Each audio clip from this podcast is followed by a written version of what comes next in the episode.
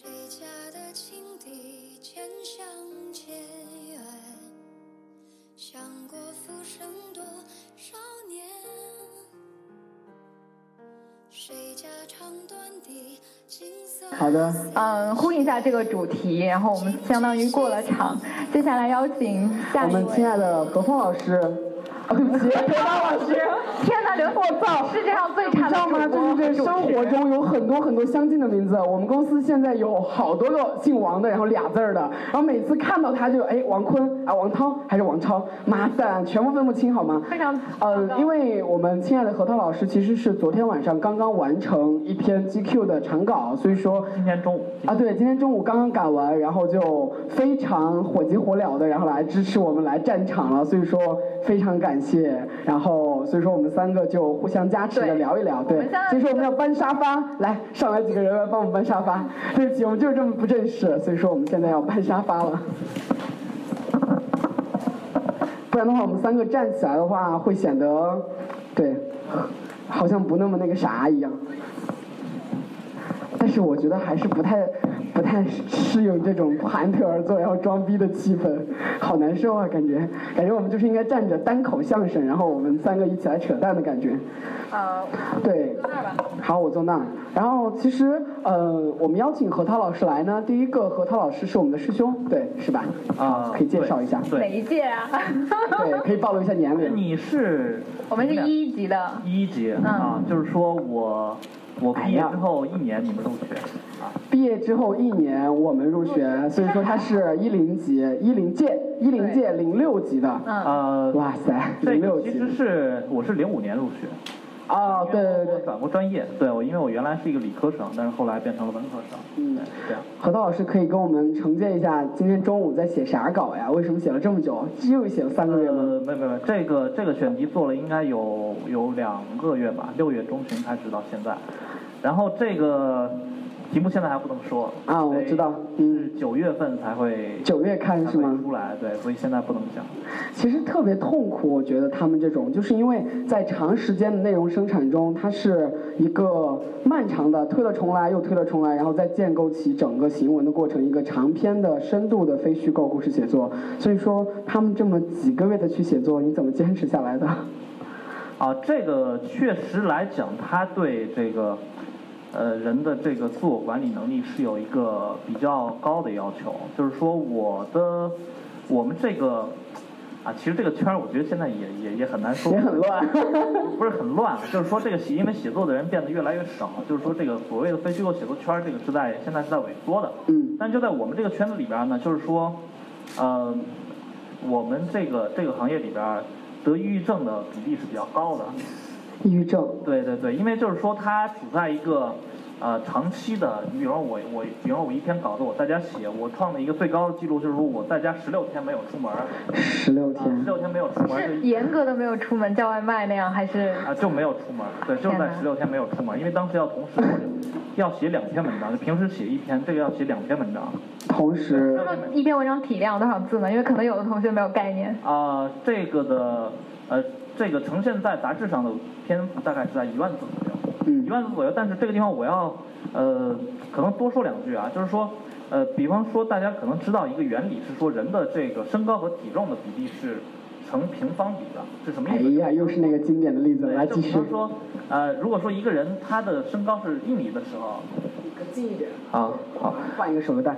如果说一个人的那个身高是一米，那他的他的体重，比方说是五十斤，那如果说一个人身高两米，他的体重并不是一百斤，而是要乘平方就变成两百斤，嗯。是这样一个概念。所以说，呃，我们这个里边也是这样的，就比方说你写你写一篇五千字的文章，和你写一篇一万字的文章，它投入的时间精力这个不是成倍的，而是要成平方甚至立方的。对我，比方说我写一篇五千字的文章，可能我们俩这会儿在这儿扯一个小时，我回去就可以写五千你就字。写完了。有哦这是可以的。这么牛逼，就是说这篇文章不一定好，呃，就是说这篇文章不一定非常好，不一定是一个优秀的文章，但是你一定能写得出来，是。这从技术上是可以实现的。是。但是如果说我要写一篇一万字的文章，嗯。我扯三个小时我也不敢动笔，对，因为你当你变成一篇一万字的文章时候，它整个这个文章内部的这种脉络，它的结构就完全变得要复杂很多倍。嗯，所以一般来讲，我现在写一篇一万字的文章，通常是要采访四五十个人，才可以写出一篇文章。同学们，四五十个人是什么概念？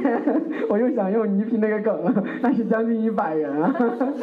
对哎，你们懂吗？你怎么不能接梗呢？快，大家快笑，哈哈哈！你怎么回事啊？好吧，所以这个就是说我我我在 GQ 工作三年半时间，嗯然后呢，直到从我来第一天到现在为止，然后呢，经常就会有同行或者我的朋友对这个东西感兴趣的人，他来跟我聊天他说你你你你你那个多久写一篇文章，写一篇稿子？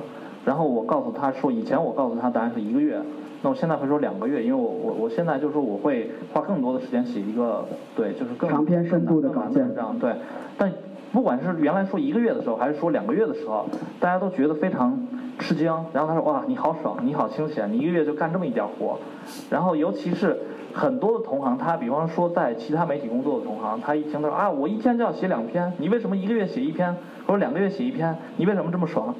但其实这个事情并不是这样的，就是说，呃，我是从写作频率上来讲，我可能可能是一两个月写一篇，但是这一篇文章背后采访量，可能比每天写一篇还要更大。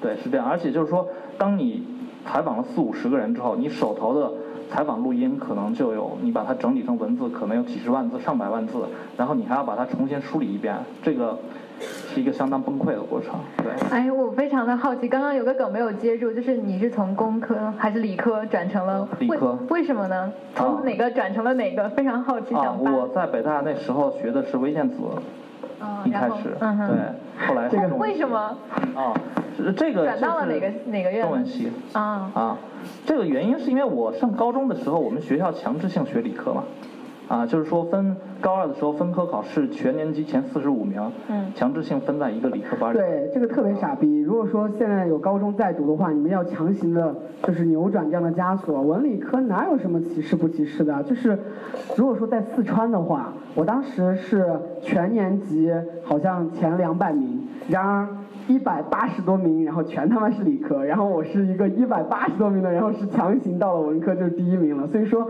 如果说你足够的就是 top 级别的话，你应该捡一个漏，然后去文科，那样比较好一些。对。对，我们继续继续，但我还是很很感兴趣，因为呃，哪怕是中文系，因为我现在还在读研究生，呃，我学的是新闻，然后我周围有中文系的同学，因为我是去英国刚好有非虚构写作的同学，就是北大现在有个研究项目叫做创意写作，哦，我知道，我知道，这个应该是从美国移植过来的。对说这个这个这个这个专业在美国非常发达，就是说嗯美国他一直认为写作是可以教授的，然后嗯北大中文系毒害了我们几十年，就是说 从几十年前开始入学的时候，那个系主任他会反复的跟你讲说，北大中文系不培养作家。哎，这对，这我特别怀疑？北大有这种的传统，我们新闻系不培养作者，我们中文系不培养作家，我们要培养语言学家，我我们的法律系不培养律师，我们要培养法学家，傻逼这北大吧我操这这土堂母校的这种装逼的系统，对啊哦对不起有母校同学，他们应该会同意的我。跟我母校同学，哦，你对，OK，好。嗯，然后我我就想问，那为什么你会选择这样的路径，职业路径呢？是因为对写作感兴趣吗？嗯，比如说从中文系到非虚构写作，虽然看着很正常，可是很多中文系的同学也去了 marketing，也做了运营。我操！啊，这个这个就是一个个人兴趣吧。就我的那个职业兴趣可能确立比较早，大概就是从大二开始，就是就比较明确的要入这个媒体行业。但是媒体行业其实真正入了之后，你会发现它非常非常大，就它里边的这种分工也非常细。哪怕你就是做记者，你如果说跑不同条线的记者，或者说你在这个不同。载体的这个媒体里面去工作，你会发现你每天的生活状态是非常非常差异非常大的。那我可能也经历了有两年的这种就是试错的过程，然后都试了，哪些错？我们非常感兴趣。啊，第一第一年，第一年的时候就没有做成记者，对，第一年就去做广告了，对，那个是不是我喜欢的？对对对。然后第二年呢是做了记者，但是当时做的是一个最枯燥的通讯记者是吗？是，当时我做的是呃是从大类上来讲可以叫财经记者或者说商业记者，然后从更细分的不是是叫做很洋气吗？财更经记者更细分的是叫做金融记者，这个这个金融记者是非常非常枯燥就。跑会呗。对，跑会呃，不光是跑会而已，就是说金融，就是你你你写的东西和一个分析师写的研究报告是比较像的。对，你是不是拔高了金融记者的 level？这样跟分析师很像。呃，就是说，呃，工作形态很像写出来的东西很像，但是收入差很多倍，就这么理解啊。分析师也没有多少钱了，分析师是 VC 最低级的了。你说的分析师那我觉得我又中了一枪，这 更惨。枪枪伤肝啊！哎，我们可以互动一下，大家知道何涛老师写过 GQ 的哪篇文章？能知道吗？我靠，不会那么土逼吧有啊，有人说好尴尬，说了什么？刚刚有啊啊，对，对孙雨晨是何涛老师的啊备受争议但是备受关注的一篇文章。对，对，也是本报、贵报是什么报？中心报啊。哦，你是中新报的吗？哦，你好，你好，你好，你好，你好，哎，我操，好尴尬，好尴尬！没有人知道何涛老师在 GQ 写吗？就是何涛老师可是 GQ 的总主笔，他写过很多封面的，就 cover story 都是他写的。啊，没有没有，从来没有写过封面。是吗？因为哦，对不起，我操，做错了，因为因为因为时尚杂志的封面都是明星我错了。啊！对，就是比如，说那时尚个杂封杂志的封面都是明星，然后明星报道我是基本没有写过，但我我现在在做封面报道的编辑，但是我没有自己在写。啊，啊，你没有写过也可以做他们的编辑是吗？当然了，就像李海鹏先生在《时尚先生》传了十个大咖，然后做成年终那种 cover story 一样，对对你是做那种的封面编辑是吗？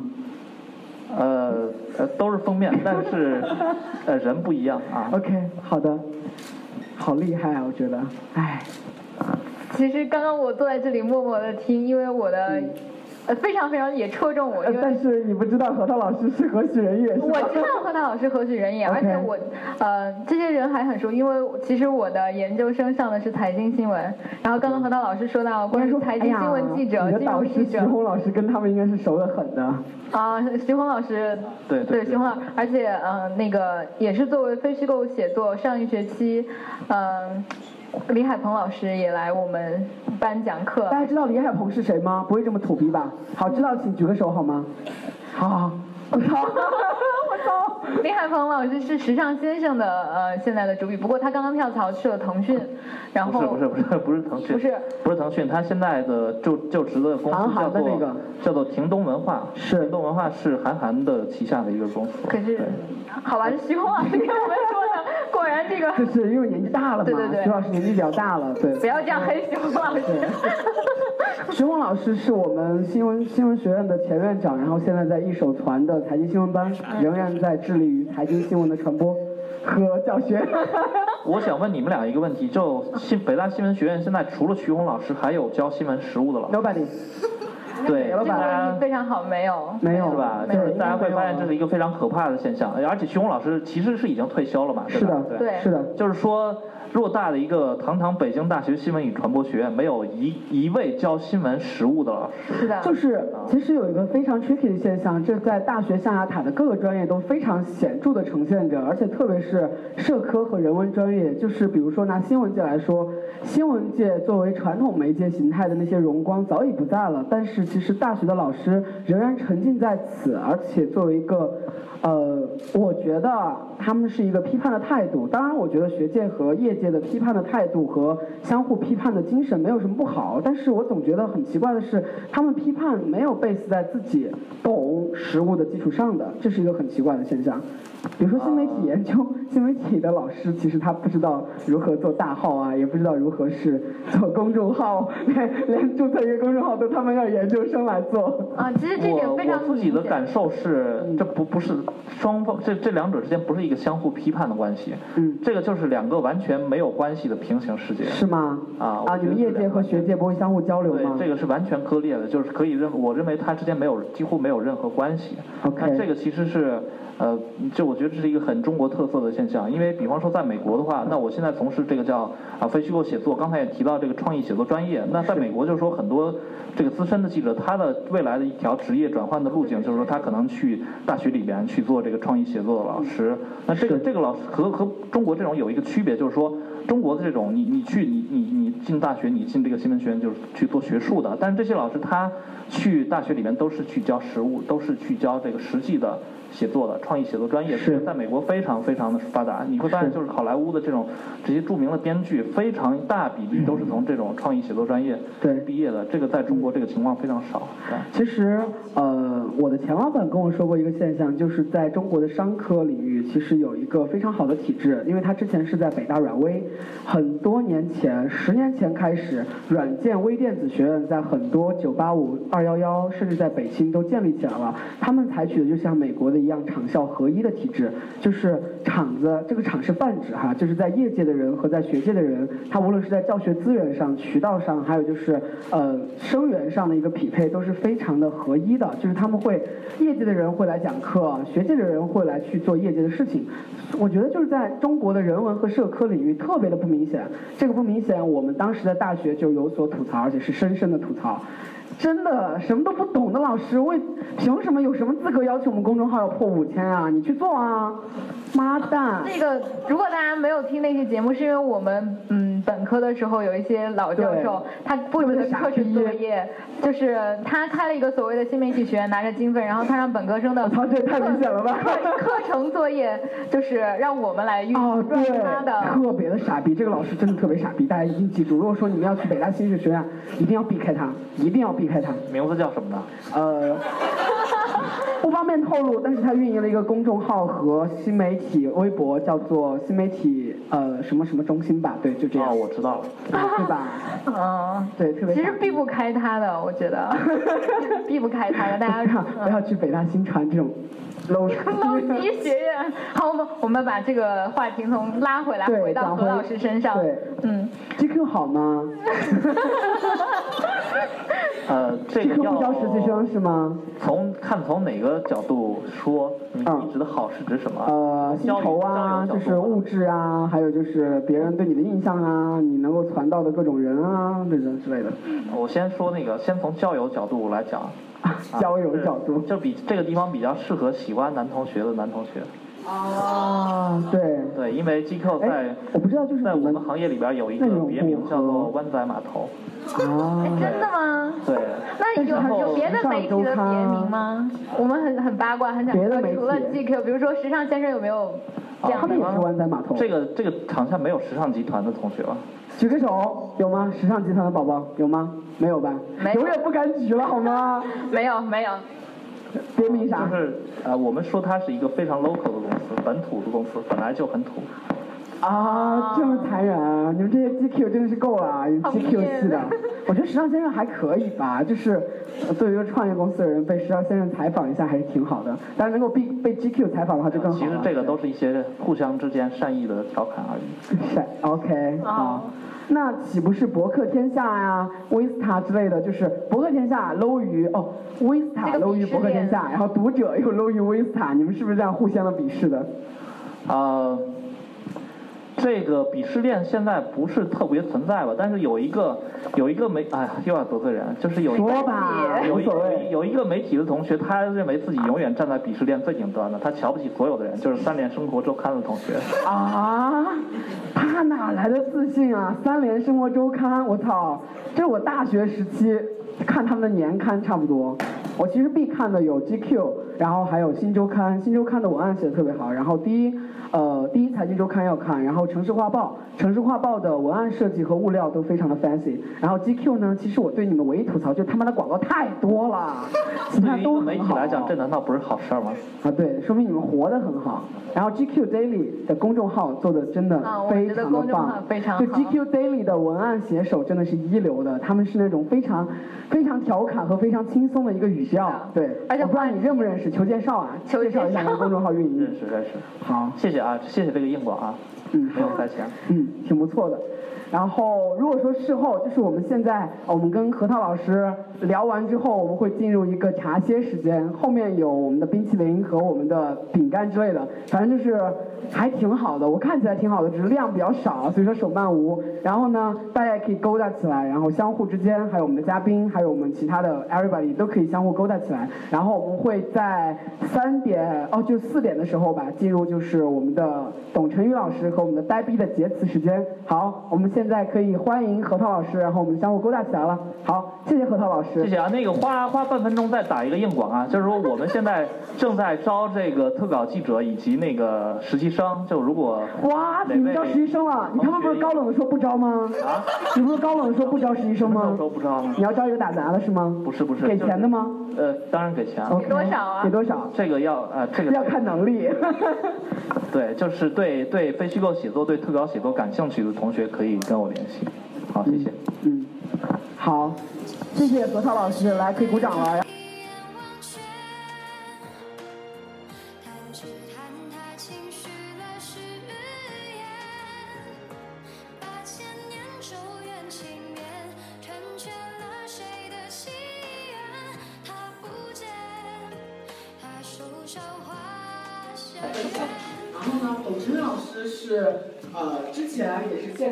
豆瓣知名网红。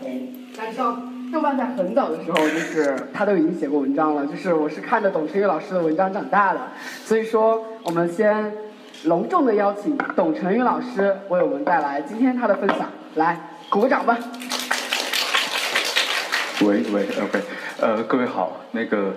呃，非常开心今天可以有机会来到北曹，我也是北曹的忠实的听众，我听过，哇，呃，我听过，我听过我那期，呃呃，我今天想分享的一个东西叫做当大学老师是一个什么体验，因为我是一名大学老师，可能大家如果不认识我的话看不出来，因为大家觉得大学老师应该是在课堂上非常严肃的 PPT 的复读机是吧？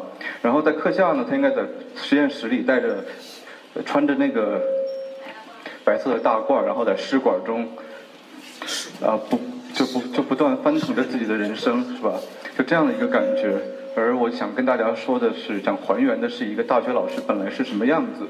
你看，比如说大学老师是非常再普通不过的人，他有诸多的问题。当他在课堂上跟你们说你们要怎么怎么样的时候，其实他也做不到。呃，比如说拖延症，你看我穿的这件衣服，just do it later，是吧？所以你会看到，其实我有严重的拖延症。呃，可能这是我的笔名，M L L N。可能大家如果有人呃真的认识的话，就是我很荣幸被大家认识的话，可能大多数人是通过一首歌认识的。这首歌叫做给玉洁的诗。好想放，马上放，马上放，不行，我要马上放一下。我们待会儿，我们待会儿这个节目的好的的时候会放。就是我零八年跟小安，就是我的一个歌手的朋友，我们两个一起创作的。他写的歌曲，我写的词。创作之之后呢，这首歌的反响非常的好，然后在虾米上现在已经过了百万的呃收听了。然后在零八年的时候，我就恍然觉得我可能红了。我每天早上起床的时候都想有没有记者给我打电话，比如 GQ 的。后来发现没有，一一直到了现在八年之后呢，我发现，哎，我我我我发现也也没有没有红起来。于是有一天，你们知道现在很多的脱口秀节目，不不是脱口秀节目，就是很多的呃选秀节目啊，经常会翻唱一些民谣，比如赵雷火了，逃跑计划火了。于是我跟小安在发微信的时候，我们在互相的讨论我们什么时候火。后来等了这么多年，小恩现在成了一名摄影师，我现在成了一名大学老师，我们的人生就也就这样了。后来我就发现，很多人认识是是通过这首歌，还有一些人认识呢是通过韩寒那个一个上面的一个一篇文章叫《雨期》，然后呢，这也是这首这首歌的写作的一个初衷。呃，当时那那篇文章呢是当时一个约稿，然后。我说那我我我没没什么可写的。我说你看我写过的，你想发发哪个发哪个吧。然后那篇文章呢，就创造了他们那个季度的最高的阅读和点赞量。于是呢，编辑跟我说完之后呢，我就说啊，难道我就要火了？后来发现又是错觉。呃，因为我发现我我很难再进行这个这方面的创作，因为我是一个呃有太多完美主义情节的人，所以这是很煎熬的一个事情。呃，我想这个分享呢有点知乎的味道，于是我想，既然北曹是一个访谈类的节目，我就不按照我的思路讲，而我按照什么思路呢？就是大家可能对这样一个职业有什么问题，我按照这个这样的一个提问的逻辑跟大家来分享。所以我们先看第一个问题，你们可能会觉得什么问题可能会是想知道呢？比如说，作为一个大学老师，如果学生问了一个你不懂的问题，该怎么破？如果问了一个你不懂的问题，因为就像我这样的，我可能很难装出一个大学老师的样子。我记得我刚入职的时候，正好办入职手续的时候是大四的学生要毕业，他们在卖书。于是，北外，我是北外北，我入职的时候是北外英语学院。嗯，呃，我在入职的时候，我刚经过北外英语学院的大厅的时候，突然有一个大有有有几个女生把我拦住。我说：“难道你们听过这首歌吗？” 后来他他拦住我，他说：“同学，要不要买点书？”然后然后我觉得很兴奋，哎，难道我还很年轻是吧？然后我看我没有反应，他们又说了一句伤害我的话，说：“看看你们大四学姐的书。”于是当时我就觉得啊，我长得这么年轻吗？于是后来我第一次评审硕士论文，就硕士论文的匿名评审，我在当评审的时候，我把我硕士论文评审完了之后交到科研处，那个老师正在打电话，我说老师，他说你那边坐着先等会儿。你们知道科研处的行政的老师都是什么样子是吧？呃，这没有录像，哎，录了啊，是吧？无所谓，无所谓，就是呃，然后呃，我就特别无辜的在那坐了得有十多分钟，然后那老师打完了电话，好像是跟他朋友。讨论什么吃什么呀？孩子工作怎么找啊？反正谈论了一堆。后来把我叫过来，说你过来。然后我就拿着论文过去了。他说你干嘛来的？我说我交论文。他说你不交给你老师，交给我干嘛？然后我就说我我我我是老师。然后然后当时特特别的尴尬，特别的尴尬。于是我这样一个没有微信的人，到了一个课堂上，第一次走进课堂的时候，我特别害怕。学生问了一个我不懂的问题，我该怎么办？好，那我们也别我了瞎讲啊，我随便找个找个在座的朋友，我们互动一下。然后我们我随便找一个，OK，好，那个就你了，请问怎么称呼？啊，王同学。啊，王同学啊，不不不，现在我们换一个，我是董同学，你是王老师。那我你是学什么专业的？统计啊，那那我换一个，我。我本来准备了一个统计问题，然后那我们换一个，我是学传播学的，那我们换一个什么问题呢？好，你肯定不懂这个问题，你现在想你是老师，我是学生，我问了你一个问题，你该怎么办？上课了，突然我举手，说话说话。这同学有问题是吗？当然有问题。嗯，请问 knowledge gap hypothesis 在互联网中是否还能够应用？这个问题其实是一个，呃，这个这还是一个蛮复杂的问题。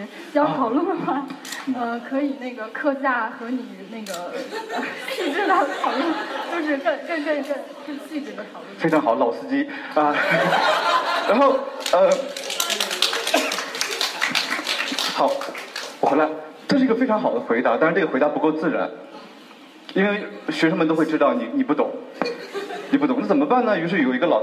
更老的司机，他跟我分享，他说你怎么办呢？这时候很简单，比如你说有一个同学问了，说老师，knowledge gap hypothesis 在互联网中是否还能得到应用呢？我说哦，这是一个好问题。这个问题大家是怎么想的？这时候开始讨论了吧？讨论的时候你干嘛？你要不听他们讨论？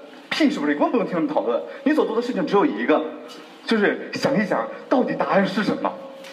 这大脑不断的高速运转的十分钟之后，发现他讨论的都差不多了，我还不知道答案是什么，那怎么办？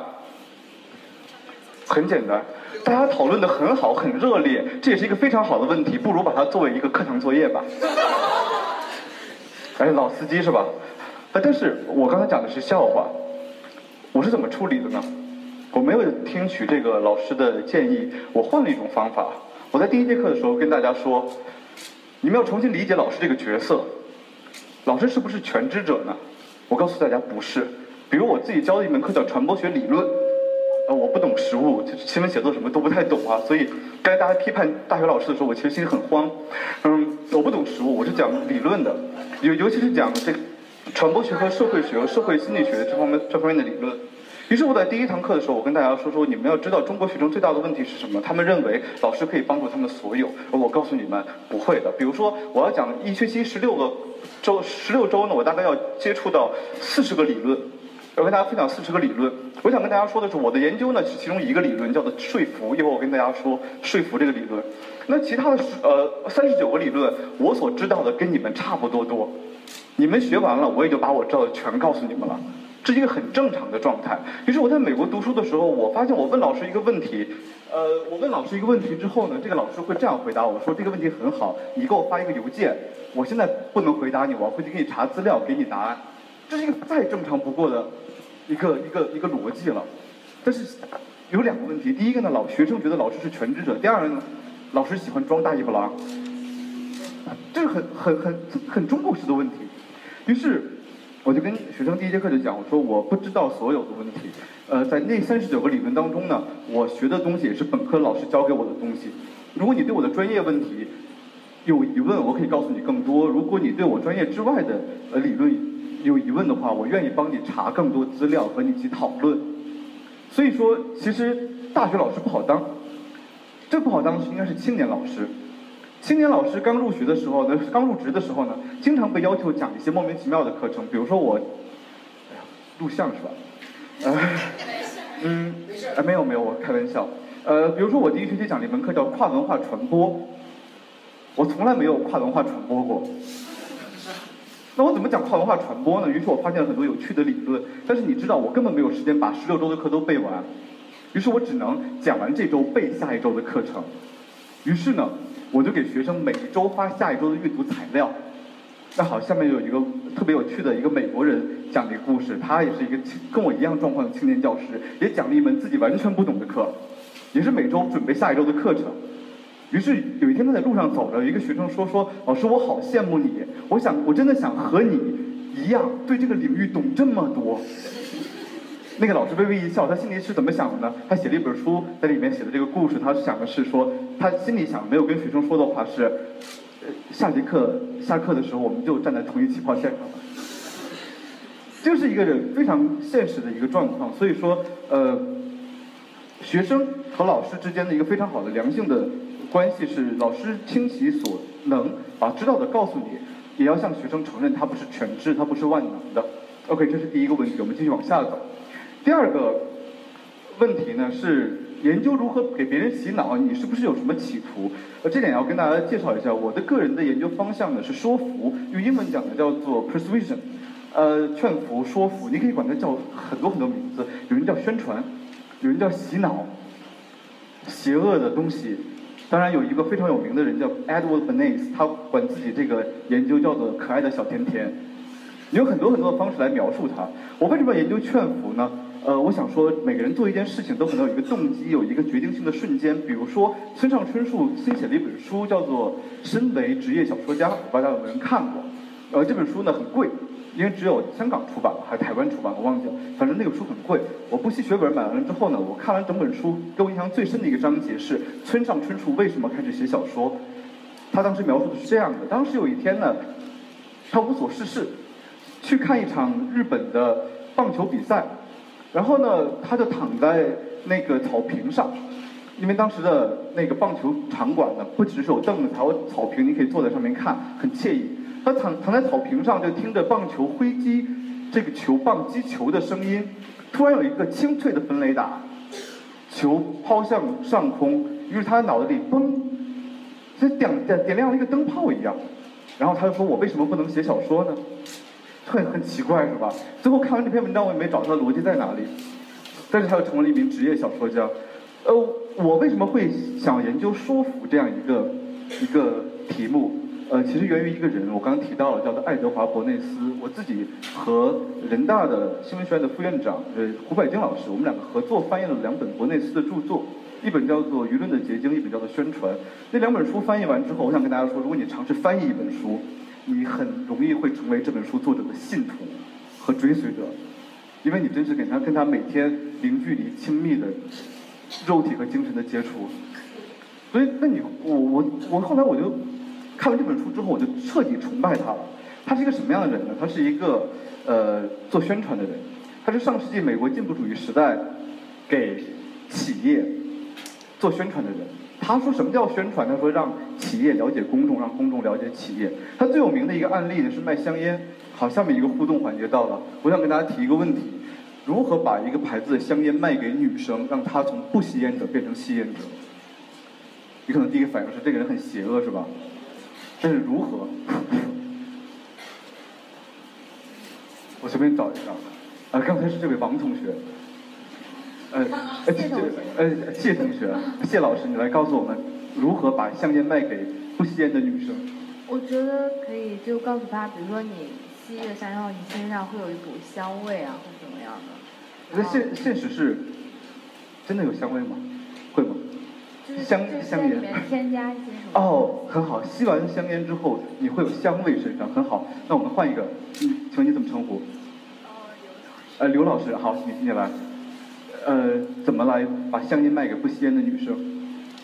呃，是，呃，是纯粹的香烟，还是可以是其他的东西？就是烟，就是香烟。嗯，你告诉他一句话，让他买你的香烟。抽吧。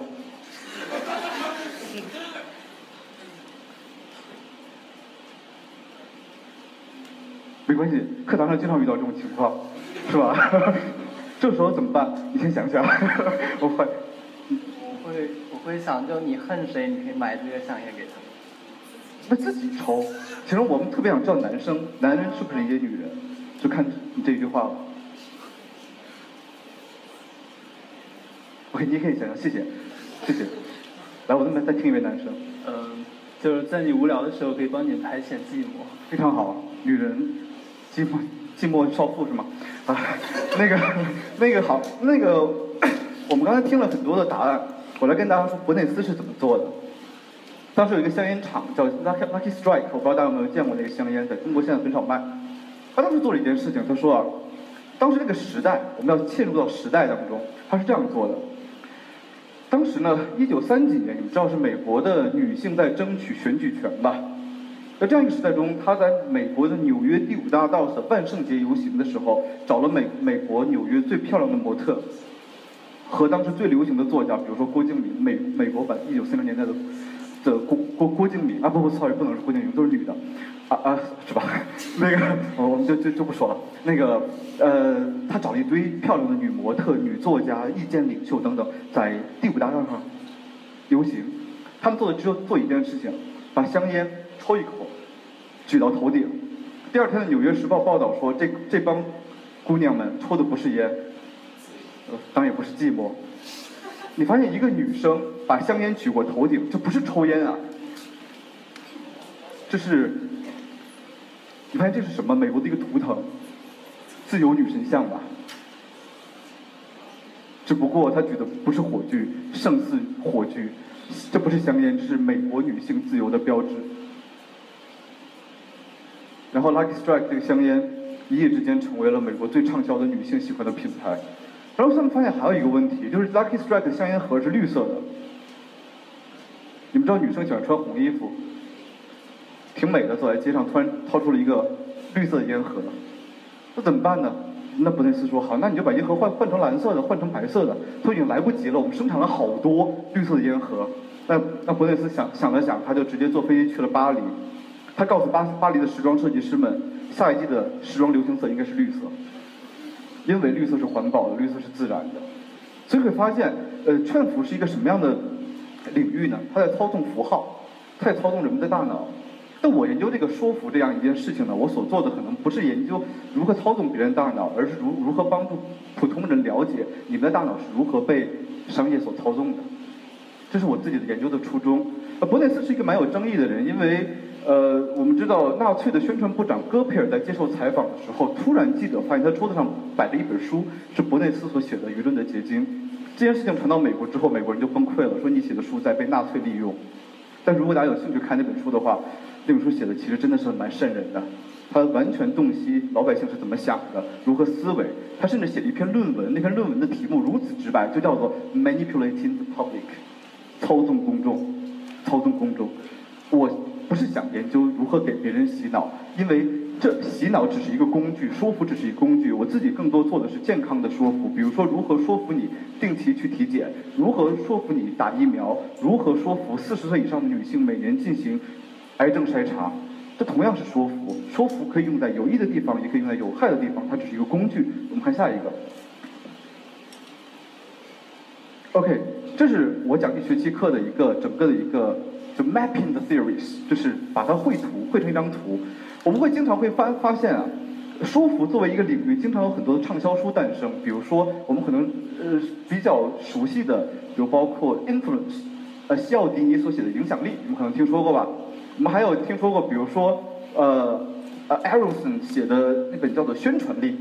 当我们还听说过更多的无不知名的学者写的操控力啊，如何影响别人啊，如何呃赢得朋友啊等等。但是我发现这种书越来越泛滥，以至于导致成为了另外一种心灵鸡汤。心灵鸡汤，比如说，什么叫心灵鸡汤呢？心灵鸡汤意思就是，如果你打扮的漂亮，别人就更愿意呃服从你，听你说的话，是这样吗？那不一定的。我想跟大家说，我跟我的学生们说，我说你们学习社会科学要记住一一句话：所有的答案，如果你不知道的时候，你就告诉那个老师，it depends，因因情况而论。所有的社会科学全部都是 causation of probability，叫做概率性的因果关系。因果关系，这是一张图，什么意思呢？我们想改变一个人，我们的核心是他的态度吧？我们想他从不喜欢到喜欢吧？而改变态度，我们最终想改变的是行为。比如说，我特别喜欢你的产品，我喜欢的不要不要的，我就是不买。那也没有用是吧？我们想改变的是行为。那我们想知道是如何改变态度，态度如何影响行为？这几乎浓这张图几乎浓缩了六十年的劝服的研究的成果，它的精髓就是 it depends。It depends。好，那怎么影响行为呢？简单说一下，你的态度，一会儿我会告诉大家为什么要跟大家讲这个。你的态度和另外两个因素一起来预测你的行为是最有效的。第二个因素叫做 subjective norm，这是其他重要的人对我的影响。第三个叫做 perceived behavioral control，叫做你所能够控制自己行为的能力。比如举个例子，我特别想减肥，呃，刚才那个呃扯淡说我减我减肥成功，其实还没成功，但是我已经减了二十斤了。我是怎么做到的呢？我发现我是一个劝服的研究者吧。我想怎么来劝服自己呢？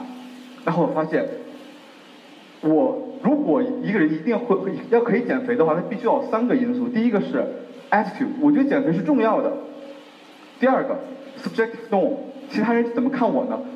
我喜欢的女生说说你哪儿都好，就是头猪，深深的伤害了我。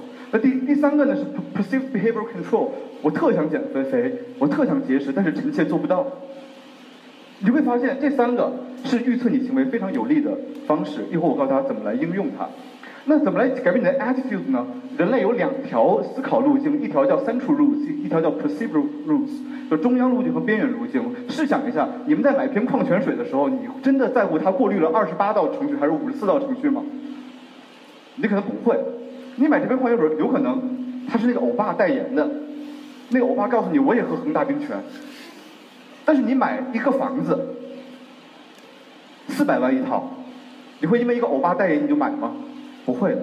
在对我们关系重大的事情的时候，我们用中央路径来思考，人类会；在对于我们关系不大的时候，我们会用边缘路径来思考。在劝服的时候，要知道他对你是什么样的路径，什么样的路径。所以品牌代言人经常会用在那种边缘路径的产品，而不会用在中央路径的产品。比如说，呃，我找一个明星代言一套房地产，它的效果可能远不如找一个明星代言一个矿泉水的品牌。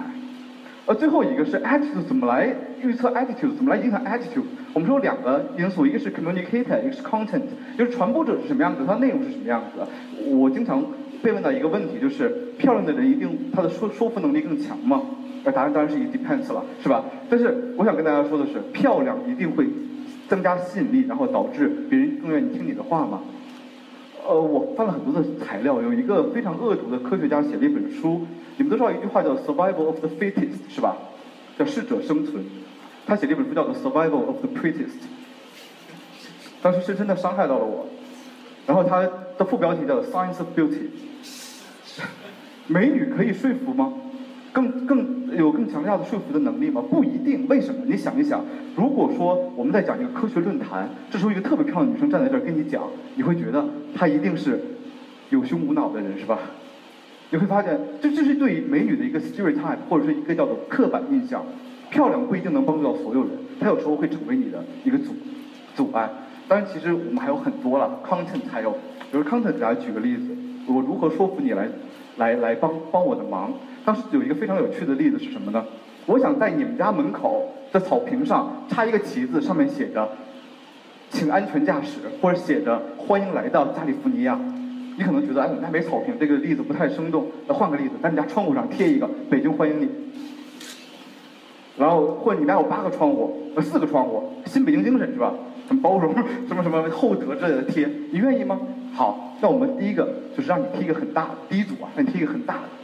很多人都不愿意。第二组呢，先给你插个小旗子或贴一个小标志，很多人愿意了之后呢，一个礼拜之后再去找他，把那个小标志换成一个大标志，这时候会增加别人答应你这个要求的概率，这叫做登门槛技术。所以说我们在劝服的内容的设计的结构上需要不断的编排，来达到说服的效果。当然，我只讲了一个非常大概的一个东西。那这个我为什么要讲这个东西呢？其实我花了大概五六分钟的时间，把我一学期要讲的东西呢，用最简练的语言告诉大家。当然，我遗漏了非常多的内容。我们我为什么要讲它呢？我们来看下一个，下一个的问题，就是研究的东西真的有用吗？这是一个很大很大的问题。呃，我是做新闻传播的，呃，呃，我们底下有 GQ 的主笔。我们发现学界跟业界是完全无法沟通的。当然，当然，我还没有跟呃何老师有过深入的、深入的的的沟沟通。我想说的是什么？新闻学教育最大的问题是什么？新闻学教育最大的问题是让不懂新闻的人讲新闻。而新闻学还有一个问题就是我们懂传播，不要看不起我们，就是我们不做实务。我们不做实物。我之前很也非常呃印象深的是，我大四的时候去了一个报纸实习，那报纸现在已经垮了，叫《华夏时报》。我去实习的时候呢，当时我报了一本，因为我在考研，报了一本新闻理论的书，指导我的记者直接看那书扔一边，说看这玩意有什么用？我发现其实理论和现实不是脱节的。为什么它是脱节的？因为理论做的不够好，理论做的不够精致，所以他感到脱节感。于是有一个非常好的一个一个叫托呃有一个人叫做乐温，他说了一句话，他说，呃，There's nothing as good，呃，Sorry，There's nothing as practical as a good theory，没有什么东西比一个好的理论更加实际了，更加实际了。研究这东西有用吗？我想跟大家说，的确有用。比如说我来讲减肥的例子，减肥的例子，你想劝一个人减肥，如果他没尝试过减肥，你最好的，我们还记得吗？控制一个人的行为有三个。标准，你的态度，别人对你的看法和你自己能不能够完成这件事情的信心，这三个因素。那如果对于一个没减肥、没减、没减过肥的人呢？最重要的是什么？最重要的是转变他的态度，让他开始减肥吧。但是还有一类更重要的是减了 n 次。你知道，如果一个人体重达到二百斤以上，他的减肥成功的概率不到百分之一。为什么呢？第一，别人对他的态度，这人已经是死猪不怕开水烫。我就是胖，怎么了？是吧？那第二个更重要的是，是臣妾真的做不到。所以说，你再转变他态度没有用了。同样道理，戒烟，如果这人还没戒过烟，不想戒烟，你最重要的是改变他的态度，让他觉得戒烟是重要的。如果他戒过很多次烟都失败了，你就不要告诉他戒烟重要了，你就告诉他：第一，你的亲人和爱人非常讨厌抽烟。如果还不行的话，你就鼓励他，你能做到，因为戒烟的人戒不掉烟，不是他不想戒，而是他做不到。而做不到，所以这里有很多的应用。比如我在减肥的时候，我在不断的给自己加呃施加心理暗示，施加心理暗示。我觉得我不是减肥，我不在乎自己多少斤，我所做的是改变一种生活方式。反正非常非常的装是吧？但对我来说非常的有用。我大概是两个月的时间了，减了二十斤，减了二二十斤，然后我没有任何的节食，没有任何的节食。呃，但是任务我的任务还没有完成，再减十斤的话。就差不多了，差不多了，所以现在还有点心虚。